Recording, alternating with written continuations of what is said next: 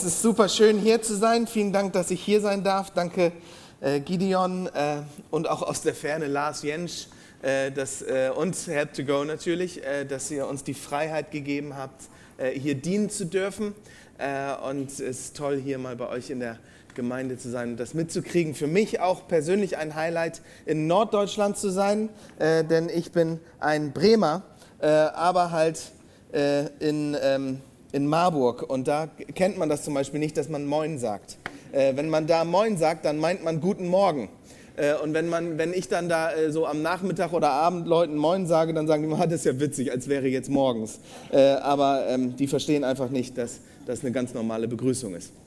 Ähm, ähm, wir hatten ein super spannendes Wochenende und ich bin total happy über alles, was Gott gemacht hat in seiner Kraft. Äh, und äh, für uns ist das einfach ganz wunderbar, äh, dabei zusehen zu dürfen, was Gott macht. Und letztlich ist es ja ähm, für uns nicht kontrollierbar. Wir, wir, das, das Einzige, was wir machen, ist, dass wir das vermitteln, was wir meinen zu wissen. Und dann beten wir, komm, Heiliger Geist. Und für uns ist es klar, dass wir uns immer wieder sagen, wir wollen das tun, was er tut und das, was er lässt, das wollen wir auch lassen. Äh, und somit liegt es immer in seiner Hand. Aber die Erfahrung zeigt, äh, und das deckt sich ja auch mit den Worten der Bibel, dass er ein großzügiger Gott ist, der es liebt, seine Kinder zu beschenken. Äh, und dass er immer auf Situationen und Möglichkeiten wartet, wo er vorbeikommen kann, wo er aufkreuzen kann und seine Kinder segnen kann. Wahre Sache. Okay. Habt ihr nichts von dem verstanden, was ich gerade alles... Es waren sehr gesalbte Worte, wenn ihr es jetzt verpasst habt. Ähm. Äh, ich möchte, bevor ich so richtig mit dem Predigen anfange, möchte ich euch ganz kurz einladen, wer sich dafür interessiert, ähm, für das, was wirklich unser Herzensanliegen ist. Jesus zu verkörpern in der Nachbarschaft. Wer sich für dieses Thema interessiert ähm, äh, der ist ganz herzlich eingeladen, zu unserer Konferenz zu kommen. Äh, Zentralkonferenz 2019. Das ist jetzt das dritte Mal, dass wir diese Konferenz machen. Äh, die machen wir bei uns am Richtsberg und dazu laden wir Christen ein, die Lust haben auf mehr von der Kraft des Heiligen Geistes in ihrem Leben und darauf Lust haben, auch das, was sie dann, zu was sie dann empfangen, loszuwerden in ihrer Nachbarschaft oder wo auch immer Gott sie hingestellt hat, äh, an ihrer Arbeitsstelle, im Fußballverein und wo auch immer, das Lernen, das loszuwerden und Salz und Licht zu sein in der Umgebung, wo Gott einen hineingestellt hat. Das ist das Thema dieser Konferenz. Wir nennen das Jesus im Stadtteil. Äh, und wir haben äh, dort äh, neben äh, so ähm, äh, äh, Hauptsessions, wo alle dabei sind, haben wir auch eine Vielzahl an Workshops und Seminaren zu unterschiedlichsten Themen. Visionäre Leiterschaft, äh, Heilung, Prophetie, offene Kinder- und Jugendarbeit. Wie starte ich eine Kaffeearbeit im Stadtteil? Ähm, äh, was gibt es noch? Lobpreis und so weiter und so weiter. Also es wird eine Vielzahl von Seminaren geben. Und wir haben äh, ähm, langweiligen Redner, der heißt Johnny Nimmo. Äh, und dann haben wir aber einen sehr, sehr spannenden Redner, der heißt Mark Marx. Das ist ein Südafrikaner, der aber in Nordirland lebt. Äh, äh, und der hat einen Dienst gestartet, der heißt Healing on the Streets. Äh, Heilung auf den Straßen, wo äh, er Gemeinden dazu befähigt, rauszugehen auf die Straßen und für Menschen für Heilung zu beten.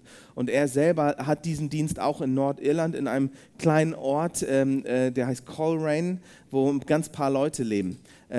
und diese Gemeinde aber, in der er auch leitender Mitarbeiter ist, die ist gewachsen auf mehrere tausend Leute. und viele dadurch durch diesen Dienst den die Gemeinde auf den, auf den Straßen tut. Jetzt weiß ich nicht, wie ihr euch jemanden vorstellt, der selber schon Tausende von Leuten auf der Straße zum Glauben geführt hat. Äh, ich stelle mir immer so jemanden vor wie Reinhard Bonke ähm, äh, oder so jemand, ich weiß nicht, ob ihr Rainer Bonke kennt, aber so einer, der so ein richtig extrovertierter Typ ist und laut reden kann äh, und sich keine Scheu hat, sich auf irgendeine Bananenkiste oder äh, so zu stellen, äh, kann man sich auf Bananenkisten, eine Obstkiste zu stellen äh, oder Parkbänke und dazu predigen öffentlich und so weiter. Nun, das Interessante ist, der Marc Marx ist ein ganz introvertierter, schüchterner Typ.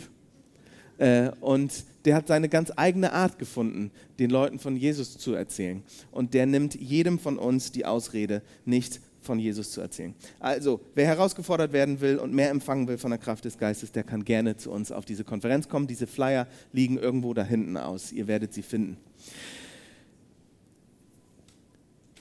Gideon hat schon ein bisschen erzählt. Die Vision, die wir haben als zentral auf dem Richtsberg in Marburg, ist, dass der Richtsberg zum Lichtberg wird. Unser Stadtteil ist ein ganz wunderbarer und quirliger Stadtteil. Äh, 9000 Leute leben da aus über 90 verschiedenen Nationen äh, und die meisten leben in Hochhäusern. Äh, und es ist ein ganz, wirklich ein wunderbarer und schöner Stadtteil. Viele Leute kennen sich, äh, viele Leute leben schon seit Generationen da ähm, und es ist ein kinderreicher Stadtteil. Wenn die Sonne rauskommt, siehst du überall Kinder am Spielen und so weiter. Es ist ein ganz wunderbarer Ort, der aber natürlich auch auch seine Herausforderungen hat, wie zum Beispiel Einsamkeit und Sucht und Gewalt und Arbeitslosigkeit. Und unsere Vision ist, dass der Richtsberg zum Lichtberg wird, ja, dass 9000 Leute Jesus kennenlernen, dass sie zu einer errettenden Erkenntnis von Jesus kommen. Wir wollen, dass die Hölle geplündert wird und der Himmel bevölkert wird. Wir sehen ganze Familien, ja Leute, die sich anstellen, um gerettet zu werden durch Jesus. Wir sehen, dass 9000 Leute hineinkommen in das Haus des Vaters, in eine heilende Gemeinschaft, wo sie gesehen werden, wo sie wertgeschätzt werden, wo sie innere Heilung erleben können, wo sie etwas beitragen können. Wir sehen, dass 9000 Leute ein festes Fundament aus der Bibel, aus dem Wort Gottes für ihr Leben bekommen mit Prinzipien, die sie lebensfähig machen, die ihr Denken und ihr Handeln verändern, ja, dass Leute befähigt werden, auf eine andere Weise zu leben. Wir sehen, wie die Herrlichkeit Gottes durch diesen Stadtteil schwappt, durch die Straßen in die Häuser hinein und der Teufel wie ein Blitz vom Himmel fällt. Und wir sehen eine Gemeinde, die ein Licht ist in Finsternis, die den, den geistlichen Punch, die geistliche Kraft entwickelt, um diese Transformation, diese Verwandlung zu sehen. Und diese Gemeinde ein Modell sein kann für viele andere Brennpunktviertel äh, in Deutschland und darüber hinaus. Das ist das, wovon wir träumen, wenn wir vom Lichtberg reden. Und letztlich ist das keine besonders neue Vision, ehrlich gesagt. Das ist auch nicht unsere Vision vom Richtsberg, sondern es ist die Vision, die die Propheten schon im Alten Testament hatten und die sie vorhergesehen haben. Es ist die Vision, die Jesus hatte und es ist die Bewegung, die Jesus in Gang gebracht hat, als er gesagt hat, das Reich Gottes kommt jetzt. Und es ist diese Mission, auf die Jesus uns mitnimmt. Es ist die Vision eigentlich vom Reich Gottes, vom Himmel auf Erden. Ja, wir könnten auch ganz genauso sagen, unsere Vision ist wie im Himmel, so auf dem Richtsberg. Dass die Herrschaft Jesu anbricht. Ich glaube, das ist die einzige Vision, die die Kirche Jesu hat. Wisst ihr, die Kirche Jesu sollte nie eine Vision für die Kirche Jesu haben, sondern die Vision der Kirche Jesu ist immer eine Vision für die Welt. Von daher so wie Gideon schon gesagt hat, wissen wir gar nicht genau, wo wir als Gemeinde in 15 Jahren sind. Ich hoffe einfach nur, dass wir eine Gemeinde sind, die dazu beiträgt, dass das Reich Gottes in unserem Stadtteil anbricht. Und wie kann das aussehen? Wie kann das gehen, dass sowas passiert? Ich habe letztes Jahr bei uns in der Gemeinde eine Predigtreihe über Erweckung gemacht. Und äh, diese Predigtreihe hat super Spaß gemacht vorzubereiten. Gideon hätte es auch geliebt, äh, weil, man, äh, weil, man, weil man die ganze Zeit irgendwelche Stories liest aus Erweckungsgeschichten und Kirchengeschichte und was Leute gemacht haben, was sie erlebt haben und was passiert ist und was sich verändert hat äh, und so weiter. Und das macht super Spaß. Ne? Und dann haben wir zum Beispiel über Charles Finney geredet. Hat jemand von euch schon mal von Charles Finney gehört? Ja? Ähm, äh, das war Second Great Awakening. Ne? Äh, und der hat gesehen, wie, äh, der, oder der hat eine Erweckung geleitet, in der Millionen Leute zum Glauben gekommen sind an Jesus. So. Äh, und der hat abgefahrene Sachen in seinem Leben erlebt. Ja, der hat zum Beispiel erlebt, ich weiß nicht, ob ihr diese Geschichte kennt, aber der ist irgendwann mal in eine Fabrik gegangen, wo gerade richtig fetter Betrieb war, alle waren am Arbeiten und so weiter. Und er, hat nur, er ist nur in diese Fabrik reingegangen und er hat nichts gesagt, nicht gepredigt. Und plötzlich kommt die Gegenwart und Kraft Gottes auf diesen Ort. Da war eine Frau, die war da gerade am Arbeiten und sie sank zu Boden, fing an zu weinen und ihre Sünden zu bekennen. Und dann fing es mit einer anderen Person an und dann breitete sich das auf der ganzen, äh, über die ganze Fabrik aus, so dass die Fabrik für den Tag stillgelegt werden musste. Und der Chef gesagt hat, alles klar, wir können nicht mehr weiterarbeiten, denn die Seelen der Mitarbeiter werden gerade gerettet. So. Oder D.L. Moody, so, ein Prediger, das war ein begabter Prediger, unglaublich. Durch seine Predigten geht man auch davon aus, sind Millionen von Leuten zum Glauben gekommen. Oder Catherine Kuhlman, habt ihr mal von der gehört? So, kennt ihr die Geschichte, dass, dass sie irgendwann an den Flughäfen nicht mehr durch den normalen Terminal geleitet wurde, sondern immer irgendwo anders langgeführt werden, werden musste? Denn wo sie war, war die Gegenwart Gottes so stark, ähm, äh, dass dann Leute zu Boden gingen und so weiter und der, und, der, und der Flugbetrieb davon so beeinträchtigt wurde, dass immer wenn Mrs. Kuhlman einen Flug gebucht hat, äh, wussten die Flughäfen schon, alles klar, die muss jetzt irgendwo umgeführt werden. Oder Smith Wigglesworth aus England. Ein ganz einfacher Mann, aber der gebraucht wurde von Gott in mächtigen Zeichen und Wundern. Viele Heilungen und sogar Totenauferweckungen. Da gibt es eine Geschichte, dass er auf eine Beerdigung gegangen ist. Ja, und die Leute waren da am Trauern und da war ein offener Sarg. Und er sagte, jetzt hört mal auf zu trauern und nimmt den Leichnam und stellt ihn an die Wand und sagt im Namen Jesu, wache auf. Und hat ihn losgelassen und er ist runtergesunken. Und hat er nochmal, im Namen Jesus, steh auf. Und ich weiß nicht, wie oft er das gemacht hat, aber nach dem zweiten oder dritten Mal wachte die Person auf. Oder John Wimber, einer meiner großen Helden, äh, ähm, äh, äh, der hat die Vineyard-Bewegung in Gang gebracht, den modernen Lobpreis, Gemeindegründung, auch viele Zeichen und Wunder. Nun, das Ding ist, ich liebe diese Geschichten. Ich liebe es, diese Geschichten zu lesen und mich inspiriert das für eine gewisse Weile. Aber dann irgendwann, wenn ich die so lese, fangen auch andere Gedanken an, in mir so hochzukommen. Nämlich dann, äh, früher oder später, bin ich dann nicht mehr so begeistert, sondern ich fange an, mich zu vergleichen. Ich weiß nicht, ob du das kennst. Äh, aber dann fängt man an, sich zu vergleichen. Und wenn es dir so ein bisschen wie mir geht, dann ist es ja so, dass man, wenn man sich vergleicht, dann verliert man immer. Ne? Wenn man sich mit anderen Menschen vergleicht, sieht man immer bescheuert aus. So, ne? Dann denke ich an Charles Finney. Warum hat Gott den so mächtig gebraucht? Na gut, der war super gebildet, das war ein Jurist und so. Der war total smart, das bin ich halt nicht. Gut. Ne? Oder so ein Moody, das war ein toller Prediger, ey, der war super begabt, außergewöhnlicher Prediger. Catherine Kuhlman, ja, die hat immer so extravagante Kleider getragen, die konnte auch so ganz geschwollen reden. So, das kriege ich nicht hin. So, ne? Das wäre auch komisch. Ne? Ne? Smith Wigglesworth, ne? das war ein ganz einfacher Mann. Der hat nie ein anderes Buch als nur die Bibel gelesen. Ich habe schon andere Bücher gelesen, durchgefallen. John Wimber, ja gut, ich meine, der war ein Rockstar aus Kalifornien. So, ne? Äh, klar, bin ich nicht. Ne? Ich komme aus Bremen irgendwo. Ne? So, das ist doch was ganz anderes. Ne?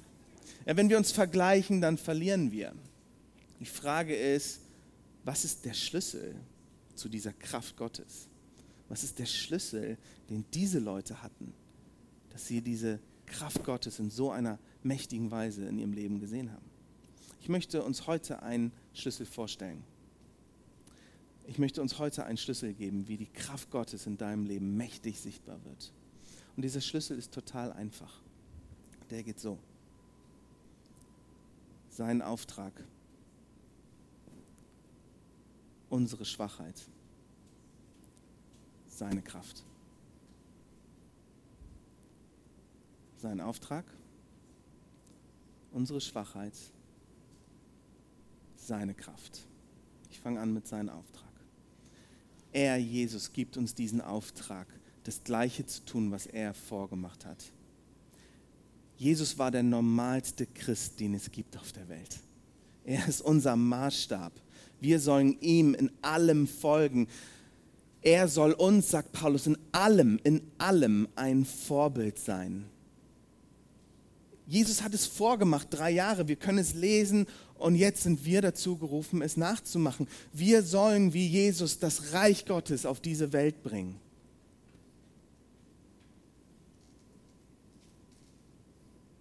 Wie Jesus in die verschiedenen Ortschaften gegangen ist, wie Jesus in die Nachbarschaft gezogen ist, sollen wir auch hineinziehen in diese Welt, um dort Salz und Licht zu sein. Und das Problem ist, dass dieses Salz und Licht sein, so wie Jesus das uns vorne gestellt hat, alles andere als irgendwie einfach ist, was in unserer Kraft liegt.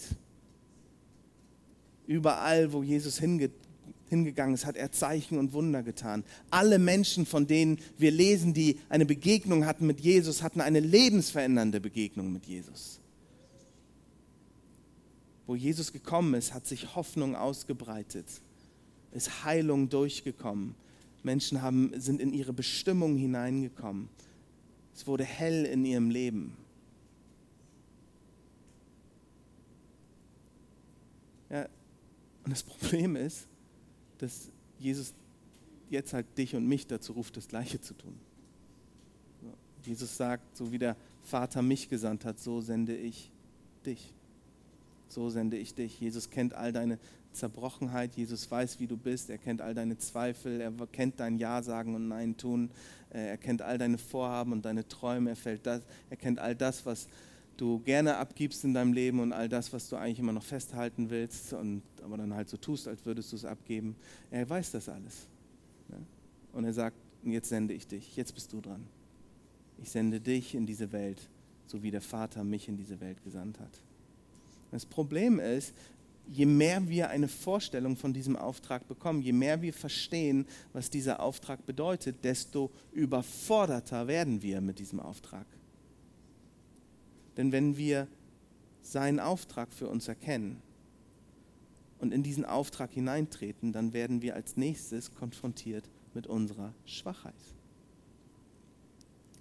Das ist so interessant. Ich frage mich manchmal, was wir Christen aus, aus, aus, aus unserer Botschaft und aus unserem, aus ja, aus unserem Auftrag machen. Ich höre ich hör so oft in letzter Zeit so Botschaften, wo es darum geht, ey, ja, wenn, wenn du von Gott berufen bist, ja, dann wirst du erkennen, wie begabt du bist und wie groß dein Potenzial ist und dann wie toll du bist und du bist so wunderschön und alles ist so toll und so weiter.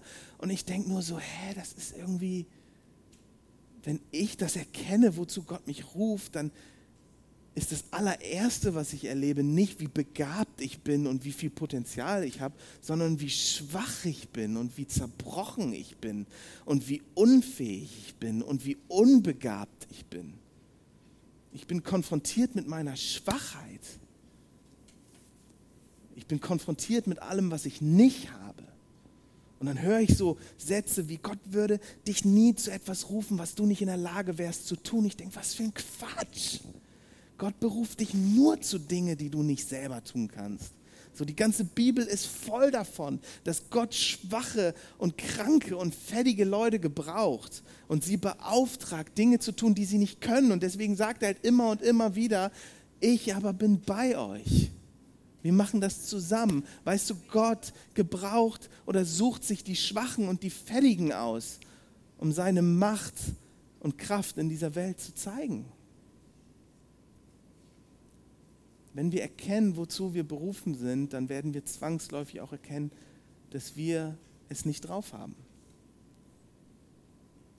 Zu viele Kompromisse, zu schwach, nicht begabt genug, nicht konsequent genug, zu viel Zweifel, zu wenig Glauben. Wir sind konfrontiert mit unserer Schwachheit. Und das Ding ist, keiner von uns mag Schwachheit. Also haben wir verschiedene Strategien entwickelt, unserer Schwachheit zu entfliehen. So, und das lernen wir auch in der Welt. Das macht auch irgendwie Sinn. So, ne?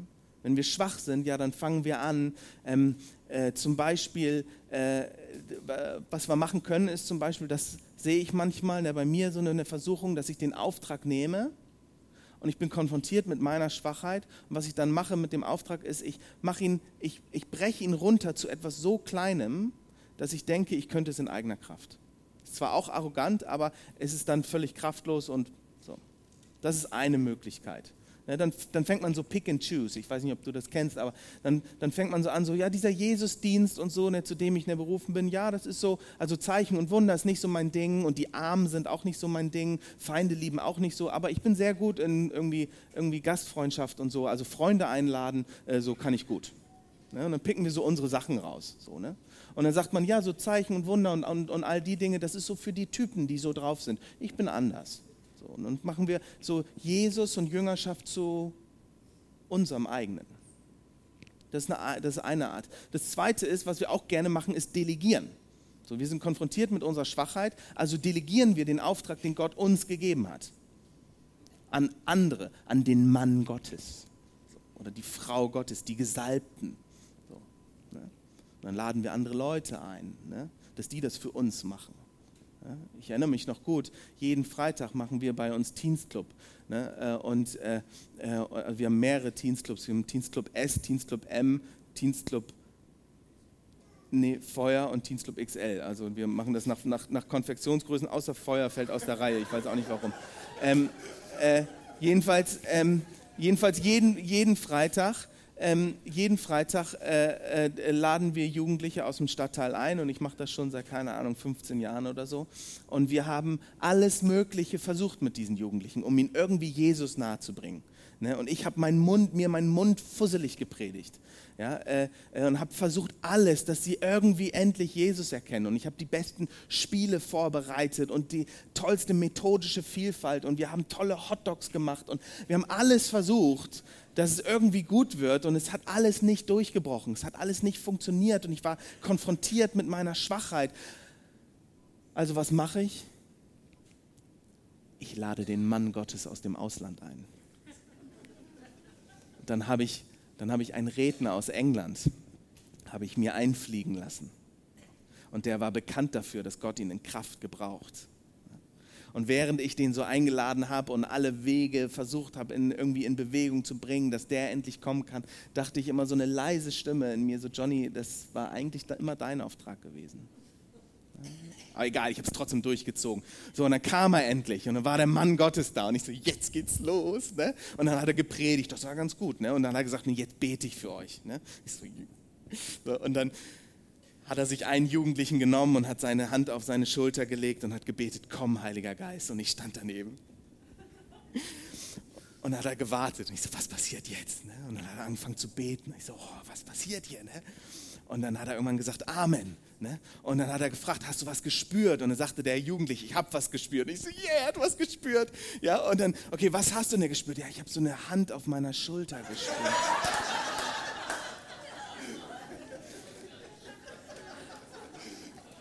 Wir delegieren unseren Auftrag, weil wir konfrontiert sind mit unserer Schwäche. Oder ähm, was wir auch gerne machen, ist, wir, ist wir kompensieren unsere Schwäche mit Methoden. So, dann läuft alles nach Plan A und B und so, laden uns ganz viele Konzepte ein und so weiter, damit wir nicht mit unserer Schwachheit konfrontiert sind. Dann haben wir für alles immer doppelte Böden und so weiter, damit wir nie in die Situation kommen, dass wir irgendwann mit leeren Händen dastehen. Wir haben für alles eine Antwort. Das macht auch irgendwie Sinn, denn in der Welt, in der wir leben, disqualifiziert uns Schwachheit immer. Warum? Ist doch klar, weil Schwachheit zum Scheitern führt. Und wir dürfen nicht scheitern. Wenn wir erfolgreich sein wollen, wenn wir auch als Christ erfolgreich das sehen wollen, dass das Reich Gottes durchbricht, ja, dann dürfen wir ja nicht schwach sein, weil Schwachheit führt zum Scheitern. Schwachheit ist ein Gegner von Erfolg. Wir müssen stark sein. Wir müssen das alles beieinander haben. Interessanterweise ist Paulus ein Typ, der irgendwie beides hatte. Paulus kannte seine 10.000 Gründe, warum Gott ihn nicht gebrauchen kann. Paulus hat selber immer mal wieder sich das falsche Boot ausgesucht, auf dem er irgendwie reisen war. War scheinbar nicht so prophetisch, dass er das vorher alles wusste. Ähm, äh, Paulus selber hat offenbar langweilig gepredigt, zumindest sind Leute in seinen Predigten eingeschlafen. Äh, Paulus hat selber gesagt, dass er der größte aller Sünder ist. Paulus ist der Typ, sagt er, der die Dinge, die er tun will, nicht tut und die Dinge, die er nicht tun will, tut. Und Paulus hatte diesen Pfahl im Fleisch, diesen Engel Satans. Paulus wusste seine 10.000 Gründe. Paulus war schwach. Er, sagt, er spricht auch von seiner Schwachheit. Aber dennoch, gleichzeitig war Paulus ein Mann, der mächtig von Gott gebraucht wurde. Der unglaubliche Dinge gesehen hat, der Zeichen und Wunder gesehen, Totenauferweckung und Heilung, Befreiung. Er hat Gemeinden gegründet, durch ihn hat sich das Evangelium ausgebreitet in wunderbarer Weise. Paulus hat Texte geschrieben, die tausende Jahre später Leute immer noch zutiefst inspirieren und Theologen streiten sich darüber und, und, und, und, und, man, und man arbeitet damit. Und ich weiß nicht, wie es dir geht, aber ich liebe diese Texte von Paulus. Ja, Paulus wurde offenbar in Kraft gebraucht, obwohl er schwach war. Was war Paulus Geheimnis? Paulus hat in seiner Schwachheit eine Offenbarung von Gott. Und wir lesen von dieser Offenbarung in 2. Korinther 12, 9 und ihr alle kennt diese Stelle. Hier spricht nämlich Gott in seiner Schwachheit zu Paulus. Und Gott sagt hier zu Paulus, meine Gnade ist alles, was du brauchst. Denn gerade wenn du schwach bist, wirkt meine Kraft ganz besonders in dir. Und dann sagt Paulus, wenn das so ist, darum will ich vor allem auf meine Schwachheit stolz sein denn nämlich, äh, dann nämlich erweist sich die Kraft Jesus an mir. Warte mal. Meine Gnade ist alles, was du brauchst, denn wenn du schwach bist, dann wirkt meine Kraft ganz besonders in dir. Ja, dann bin ich stolz auf meine Schwachheit, weil dann wirkt ja die Kraft Jesu ganz besonders in mir.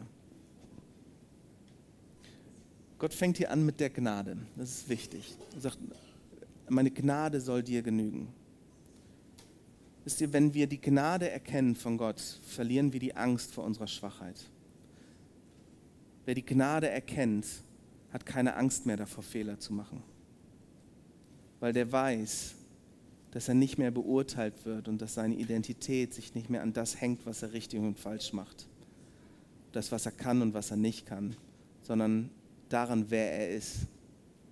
Das ist das, was die Gnade mit uns macht. Und dann sagt er, in meiner Schwachheit ist Gott besonders mächtig. Er erklärt uns ein Prinzip und es ist ein Prinzip des Reiches Gottes, eine, eine Wahrheit, die den Kindern Gottes offenbart ist. Versteht ihr, es gibt immer zwei Dinge. Es gibt die Logik der Welt und es gibt die Wahrheit, die den Kindern Gottes offenbart ist. Es gibt eine Logik in der Welt, zum Beispiel die Ersten werden die Ersten sein die Wahrheit, die den Kindern Gottes offenbart ist, ist, die Letzten werden die Ersten sein. Es gibt eine Logik in der Welt, die sagt, wenn du groß sein willst, dann musst du groß hinauskommen. Es gibt eine Wahrheit, die den Kindern Gottes offenbart ist, die ist die, die sich erniedrigen werden, erhöht. Es gibt eine Logik in der Welt, die sagt, wenn du viel haben willst, musst du viel bekommen. Die Wahrheit, die den Kindern Gottes offenbart ist, ist, wer gibt, der empfängt. Und genauso ist es auch mit diesem. Der, die Logik in der Welt ist, wer stark sein will, muss stark sein. Wer erfolgreich sein will, muss stark sein. Und hier kommt ein neues Prinzip, nämlich wer stark sein will, muss schwach sein. Paulus nimmt uns die Furcht vor unserer eigenen Schwachheit. Und er sagt, versteckt eure Schwachheit nicht versucht nicht eure Schwachheit zu umgehen. In der Welt, in der ihr lebt, disqualifiziert euch eure Schwachheit, weil sie zum Scheitern führt. Aber im Reich Gottes, wenn ihr eure Schwachheit hingebt, wenn ihr sie nicht ablenkt, wenn ihr nicht den Weg drumherum wählt, sondern wenn ihr in eurer Schwachheit bleibt, dann nimmt Gott eure Schwachheit und verwandelt eure Schwachheit zu dem, was euch disqualifiziert, in, äh, in etwas Heiliges hinein. Denn im Reich Gottes wird unsere Schwachheit zu der Landebahn für die Kraft des Heiligen Geistes. Gott ist nicht auf der Suche nach deiner Stärke. Gott ist nicht auf der Suche nach all deinem Potenzial. Gott möchte auf deiner Schwachheit landen. Und wenn die Kraft Gottes da ist, dann ist das natürlich ein Gamechanger. Ja, dann ist plötzlich das Unmögliche möglich. Ja, dann geht ja alles dann sind wir gar nicht mehr abhängig von unserer eigenen Kraft, sondern dann fließt seine Kraft durch uns. Nehmen wir einfach mal Petrus als Beispiel. Petrus ist der Typ, der es nicht geschafft hat, öffentlich zu Jesus nicht zu stehen. Dreimal hat er Jesus verleugnet. Leute haben ihn angesprochen, kennst du diesen Jesus? Und Petrus hat gesagt, ich kenne diesen Mann nicht. Ich weiß nicht, kannst du dich mit Petrus in dieser Situation identifizieren? Okay, willkommen im Club. Ja? Okay, Petrus ist einer von uns, ja, ein Schwacher. So. Und dann ist aber etwas Interessantes. Er verleugnet Jesus. Dann steht Jesus auf von den Toten und er zeigt ihm, Jesus zeigt ihm seine Gnade. Und er beruft ihn trotzdem. Und dann passiert etwas Interessantes, dann kommt das Pfingstereignis, die Kraft Gottes kommt. Petrus wird erfüllt mit dem Heiligen Geist. Und der gleiche Petrus, der gerade Jesus dreimal verleugnet hat, steht jetzt vor Tausenden von Leuten und predigt unerschrocken von diesem Jesus. Und 3000 Leute kommen zum Glauben. Kurz danach geht er mit seinem Buddy Johannes in den Tempel und trifft diesen der gelähmten Mann. Und er heilt ihn. Und benutzt das wieder als Sprungbrett für eine Predigt. Und wieder kommen Tausende von Leuten zum Glauben. Kurz danach kommen sie vor das jüdische Gericht und ihnen wird gesagt, hört auf, von Jesus zu reden oder zu lehren. Die kriegen jetzt richtig Druck. Jetzt wird es richtig unbequem. Und die Reaktion von dem Petrus, der Jesus gerade noch dreimal verleugnet hat, ist jetzt, ganz ehrlich, beurteilt ihr selber, wem wir gehorchen sollen, euch oder Gott. Aber so oder so, wir werden uns gar nicht lassen können, von dem zu zeugen, was wir gehört und gesehen haben. Wir können es gar nicht lassen, von dem Jesus nicht zu reden. Erkennt ihr den Unterschied, den das Erlebnis mit der Gnade Jesu und das Pfingsterlebnis, das Empfangen der Kraft des Geistes aus diesem schwachen Petrus gemacht hat zu diesem starken. Erkennt ihr den Unterschied? Erkennt ihr das, was da passiert ist? Wir haben in unserer Gemeinde haufenweise Leute, die wirklich schwach sind. Ich kenne die Leute. Ziemlich zerbrochene Leute. Und dennoch werden sie von Gott in Macht und Kraft gebraucht. Dann gibt es einen Freund von mir, der ist, der ist ein Geschäftsmann. Äh, und, und der geht überall, wo er hingeht, versucht er für Leute zu beten. Jetzt gerade hat er einen fetten Deal abgewickelt und hat für den Anwalt, für seinen, für seinen Fuß gebetet. Der ist sich irgendwie für nichts nicht zu schade, weil er weiß, dass Gottes Kraft da ist. Da gibt es eine Geschichte, wie er im Taxi gefahren ist äh, und, äh, und hat dann begonnen, über den Taxifahrer nicht zu prophezeien. Äh, und, da, und da waren der Kollegen von, von, ihm nicht dabei und die waren alle, alle kriegen so mit und denken so, was geht denn hier ab? Es gibt eine, eine Geschichte, wo, wo, wo, wo, ein, wo ein Kollege von ihm, mit dem er nicht viel Kontakt hatte, äh, wo, wo, wo sich herausgestellt hatte, dass der, dass der einen Hirntumor hat äh, und dass er auf jeden Fall nicht zum Tod führen wird. Und ich meine, da in, in dieser Regel, da redet man eher über so das Ferienhaus am Tegernsee und, äh, und irgendwie der letzte Porsche und so weiter. Ja? Äh, und dann und, und, und, man sieht sich dann, dann, natürlich und man redet natürlich nicht über, über Religion. Und dann ruft er den an, sagt, hier, ich habe gehört, du bist krank, kann ich kommen und beten? Und dann sagt der Typ, ja, bitte. Und dann geht er dahin mit einem anderen Kollegen, der kein Christ ist und leitet ihn an, wie sie beten können. Und beide beten für den und der Typ wird geheilt. Eine andere in der Geschichte von einem Typ in unserer Gemeinde, jetzt ist er äh, Jugendpastor, äh, äh, wo er anders, ach nee, jetzt ist er nicht mehr Jugendpastor, der ist jetzt wieder was anderes, aber wie auch immer. Der ist, der ist, jetzt, der ist jetzt weggezogen. Das war so ein Typ, der irgendwie interessanter Typ bei uns in der, Gemeinde. Man wusste nie so richtig, wo man da dran ist bei ihm, weil er immer Ja gesagt hat, aber wenn es ums Machen ging, äh, war er nicht da. Kennst du? Kennst du? Äh, äh, und irgendwann aber, irgendwann wurde er erfasst von der Kraft Gottes. Und je, eine Phase lang, glaube ich, fast jeden Sonntag lag er bei uns auf dem Boden, jeden Sonntag. So, und wir dachten, wo soll das hinführen? Aber, aber dann wussten wir es irgendwann. Er hat die Kraft Gottes empfangen und er hat ein, ein Herz für Evangelisation bekommen. Und dann ging er auf die Straßen und ist rausgegangen und hat einfach begonnen, für Leute nicht zu beten. Und hat phasenweise, ich weiß nicht mehr, wie es jetzt ist, aber phasenweise dreimal die Woche oder so ist er auf die Straße gegangen, hat immer und immer wieder mächtige Zeichen und Wunder gesehen. Und die haben angefangen mit Worten der Erkenntnis, weil er so ungebildet darüber war, wie, wie man Gott reden hören kann und so weiter, dass er halt dachte, alles klar, im Zentral und so geben die manchmal Namen weiter und so weiter, also relativ spezifisch. Äh, und er sagte, ach so, so hört man also Gott, alles klar. Dann ist er auf die Straße gegangen und hat Gott gefragt, wie heißt die Person da hinten. So. Damit hat er angefangen.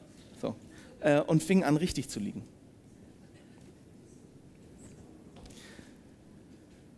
Eine weitere Person, der bei uns in der Gemeinde, die wurde irgendwann erfüllt mit dem Heiligen Geist abends bei irgendeiner Veranstaltung, die wir hatten. Wir beten ständig mehr für Leute. Und es war nichts Außergewöhnliches, ehrlich gesagt. Also irgendwie der Geist war da und hat sie nicht berührt und so weiter. Aber das Interessante war, dass sie am nächsten Tag in der Schule war als Lehrerin und ihre Lehrer kamen plötzlich zu ihr und sagten, äh, sorry, äh, was, was ist das an dir?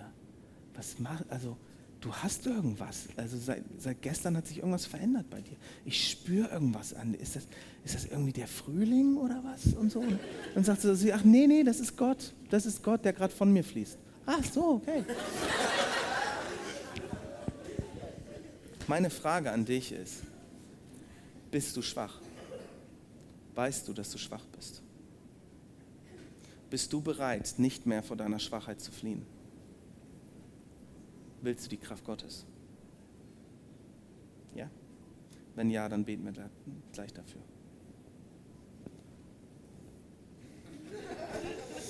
ähm, ja, komm, wir machen das jetzt. Oder? Ja, weil wir, um Viertel nach ungefähr. Ja. Okay, wollen wir beten? Dann lasst uns äh, aufstehen, alle, die können. Können wir das kurz?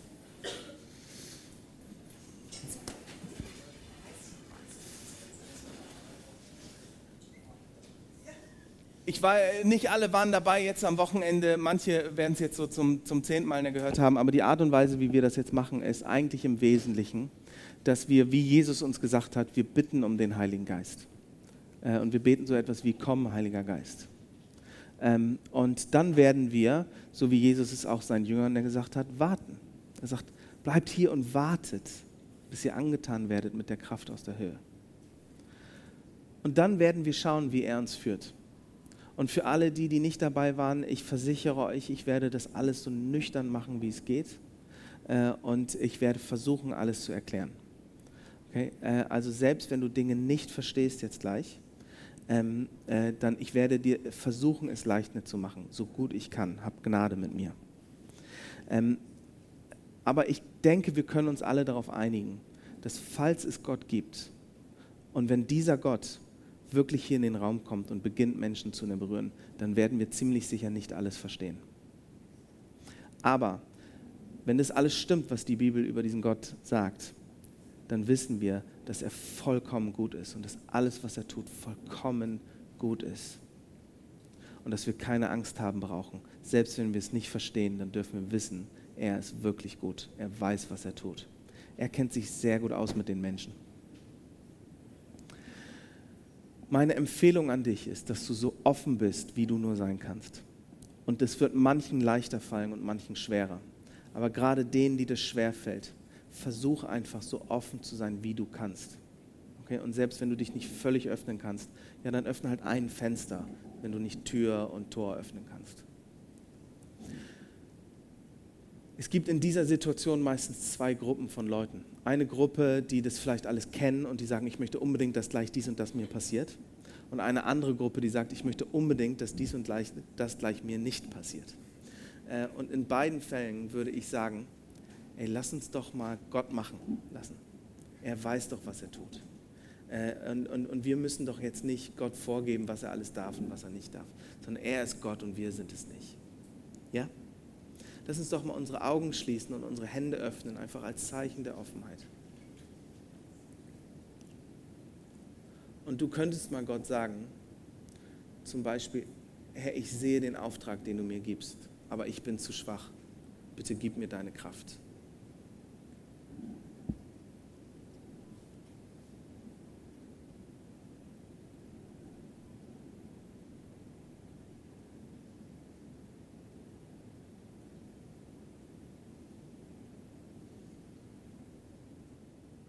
mich eins mit diesem Gebet. Herr, wir sehen den Auftrag, den du uns gibst. Wir sind zu schwach. Bitte gib uns deine Kraft. Komm, Heiliger Geist, und fall in diesen Raum. Fall auf deine Kinder. Salbe deine Kinder mit Kraft. Setz die Gaben des Geistes frei. Komm, Heiliger Geist. Und jetzt warten wir.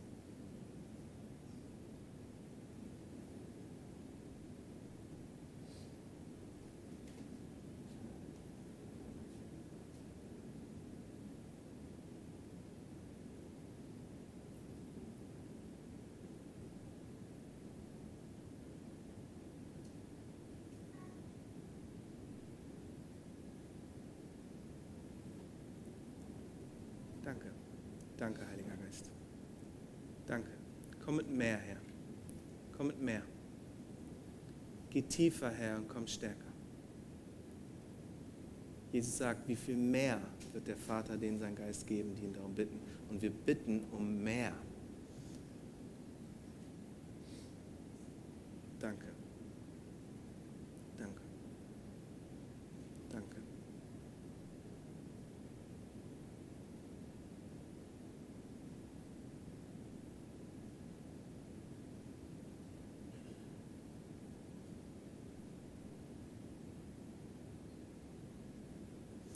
Meine Empfehlung ist, dass du selber in dieser Situation jetzt nicht betest, sondern dass du still bist, um zu erkennen, dass er der Herr ist. Manchmal machen wir das, indem wir selber beten, besonders in charismatisch-pfingstlichen Gemeinden betet man dann schnell in Zungen. Ähm, äh, und das macht man aus dem guten Willen heraus, dass man sich mehr von Gott wünscht. Aber manchmal müssen wir weniger machen, um mehr von ihm zu erleben. Danke, Herr. Danke, Herr. Danke, Herr. Danke, Herr. Danke, Herr. Danke, Herr.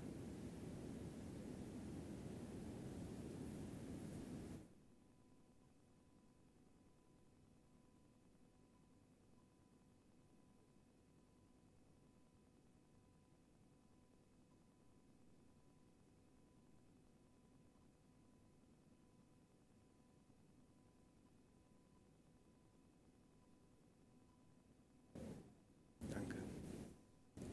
Danke. Füll diesen Raum weiter. Wir danken dir für deine Gegenwart und Kraft.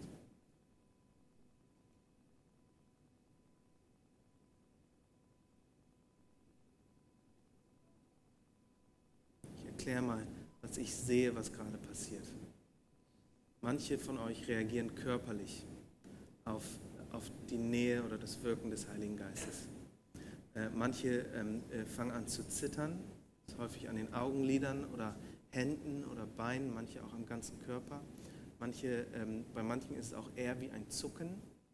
Äh, das ist alles sehr biblisch. Wir haben darüber gestern geredet. Wir sehen diese, diese Phänomene durch die ganze Bibel hindurch und durch die Kirchengeschichte hindurch. Manche von euch haben Schwierigkeiten, stehen zu bleiben.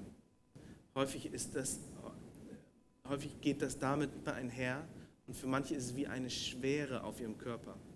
Ist die Herrlichkeit Gottes, die sich auf Leute legt. Und dann ist es einfach schwierig, stehen zu bleiben. Und wiederum, wiederum bei, oh, wiederum bei manchen ähm, äh, ist es so, dass sie äh, vielleicht emotional reagieren. Ich sehe, dass, dass bei manchen Tränen hochkommen.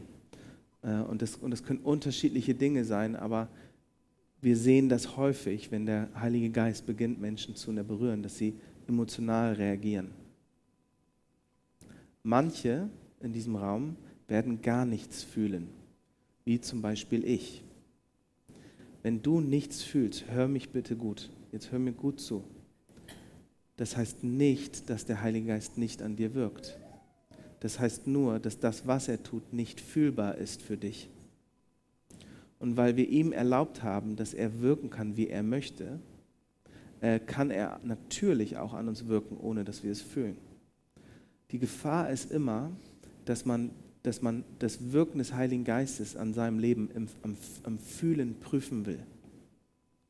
Äh, und, äh, und dass sobald Leute nichts fühlen, sagen sie, Gott macht nichts. Und dann gehen sie raus aus der Situation und verschließen sich.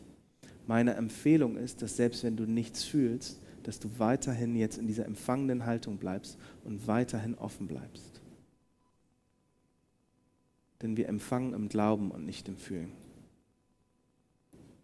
Danke, Herr. Und wir warten noch eine kurze Weile und dann werde ich Leute nach vorne bitten.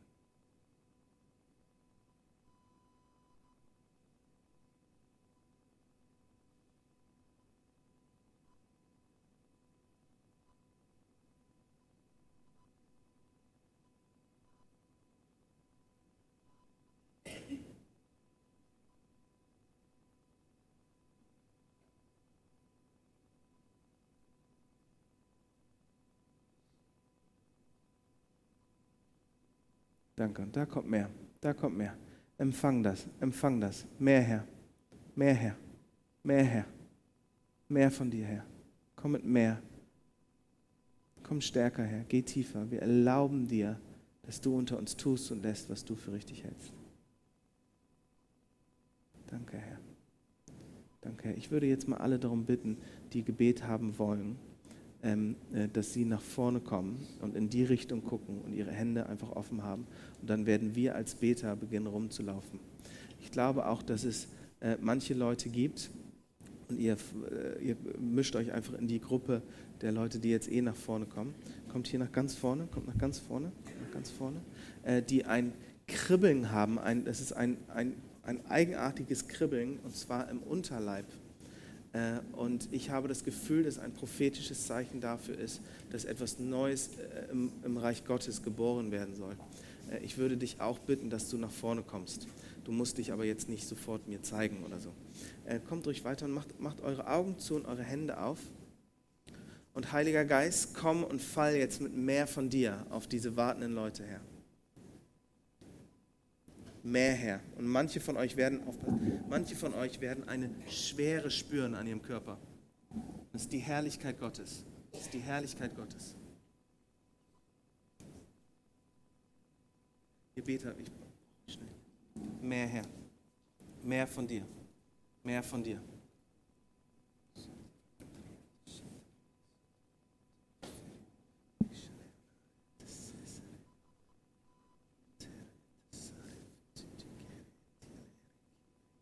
Glaube, es ist auch eine Person hier, ähm, äh, die hat ein Kribbeln am, am rechten Handgelenk. Äh, ähm, äh, und es ist das irgendwie so ein Kribbeln am rechten Handgelenk. Äh, könntest du dich mir mal zeigen? Das ist jetzt nicht, weil, da irgendwie, weil, dein, weil dein Arm gerade einschläft oder irgendwie sowas. Wo bist du?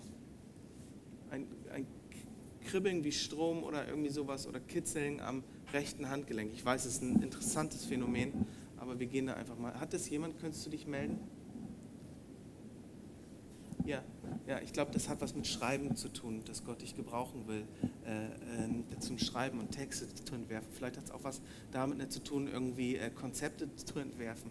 Äh, aber ich glaube, Gott möchte dich darin da gebrauchen. Mach mal deine Augen zu und mach mal deine Hände auf. Heiliger Geist, ich bete, dass du auf sie fällst in deiner Kraft und dass du sie salbst, Herr. Und ich danke dir, dass du eine Bestimmung hast für sie und ich danke dir, dass, dass nicht die Leute links und rechts von ihr irgendwelche Bestimmungen haben und sie irgendwie das Gefühl haben muss, dass, dass, dass, ja, dass du halt immer nur was für die anderen hast, Herr, sondern dass du etwas für sie hast. Und ich bete, dass es damit beginnt, ähm, dass sie eine tiefe Leidenschaft empfängt für ein Thema. Und danke, dass du in ihrer Schwachheit mächtig wirken willst. Danke, dass du sie in Feldern gebrauchen möchtest, von denen sie das noch gar nicht erkennt, dass sie da überhaupt Begabungen hat. Danke, dass du nicht die Begabten berufst, sondern die Berufenen begabst. Heiliger Geist, salbe sie mit mehr von dir. Wenn du nach vorne kommen magst, kannst du das gerne. Ansonsten bleib einfach da und, und empfang weiter. Aber ich glaube, es hat was mit, mit Schreiben zu tun und mit was entwickeln zu tun. Danke, Heiliger Geist, für das, was du tust. Für manche von euch wird das neu sein, was wir gerade sehen. Denn manche Leute gehen zu Boden ähm, äh, und, und wir hören auch, äh, dass jemand weint oder manche Leute vielleicht weinen. Ähm, und ich weiß, das ist für manche von euch neu. Manche reagieren äh, irgendwie körperlich halt auf, auf die Gegenwart des Heiligen Geistes. Ähm, äh, ich weiß, das ist für manche neu und, und vielleicht nicht irgendwie, ähm, ja, ne, für manche komisch erstmal. Das kann ich sehr gut verstehen. Äh, und das ist auch eigentlich normal, dass man das erstmal komisch findet. Ähm, aber lass uns doch darauf einigen, dass wenn es Gott ist, dann ist es gut. Wenn es Gott ist, dann verstehen wir es vielleicht nicht, aber es ist gut. Und wenn du merkst, dass der Heilige Geist an dir wirkt, ja, dann sag ihm doch mal Danke und sag doch mal sowas wie, Herr, mehr von dir. Ich möchte mehr von dir, Herr.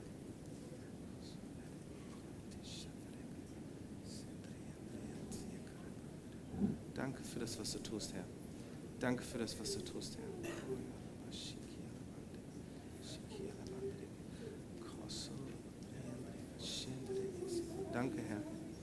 Danke, Herr. Danke, Herr. Danke,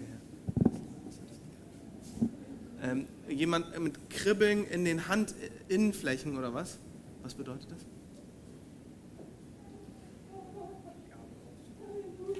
Ja, okay. Hm. Also jemand, ähm, äh, äh, ein Kribbeln in den Handinnenflächen und das, äh, das hat was damit zu tun, dass, du, dass, dass das, was du gibst, sich multiplizieren soll. Und mach mal deine Augen zu und empfang, empfang jetzt die Kraft. Füll sie, da ist es, da ist es, da ist es. Mehr von dir, Herr, mehr von dir.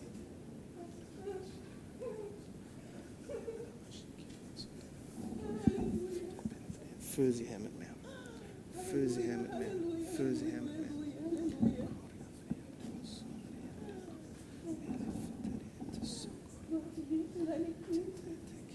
Salbe sie, Herr, mit mehr von dir. Salbe sie mit mehr von dir. Vater, wir danken dir für deine Gegenwart und Kraft. Wir danken dir für alles, was du tust. Wartet nicht auf einen Beter, sondern wartet auf Gott. Die Beter können dir nicht wirklich helfen. Die sind nämlich genauso schwach. Äh, aber, aber, aber Gott ist da. Gottes Kraft ist da. Füll sie, Herr, mit mehr. Füll sie mit mehr. Füll sie mit mehr. Ist das gut? Danke, Herr. Danke, Herr. Ich segne dich. Ich segne dich. Pass auf, dass du nicht fällst, wenn ich kann aufhängen. Danke, Herr.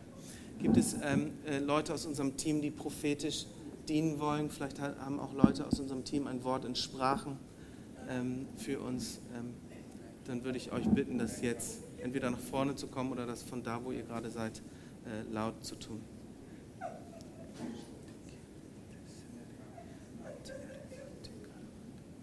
Und vielleicht kann der Lobpreiser oder äh, achso, irgendjemand wollte. Ne? Wir machen jetzt ein bisschen Musik im Hintergrund. Das machen wir jetzt nicht, um Stimmung zu erzeugen oder irgendwie sowas, sondern einfach, dass wir so einen akustischen Teppich haben, dass nicht alle immer alles hören.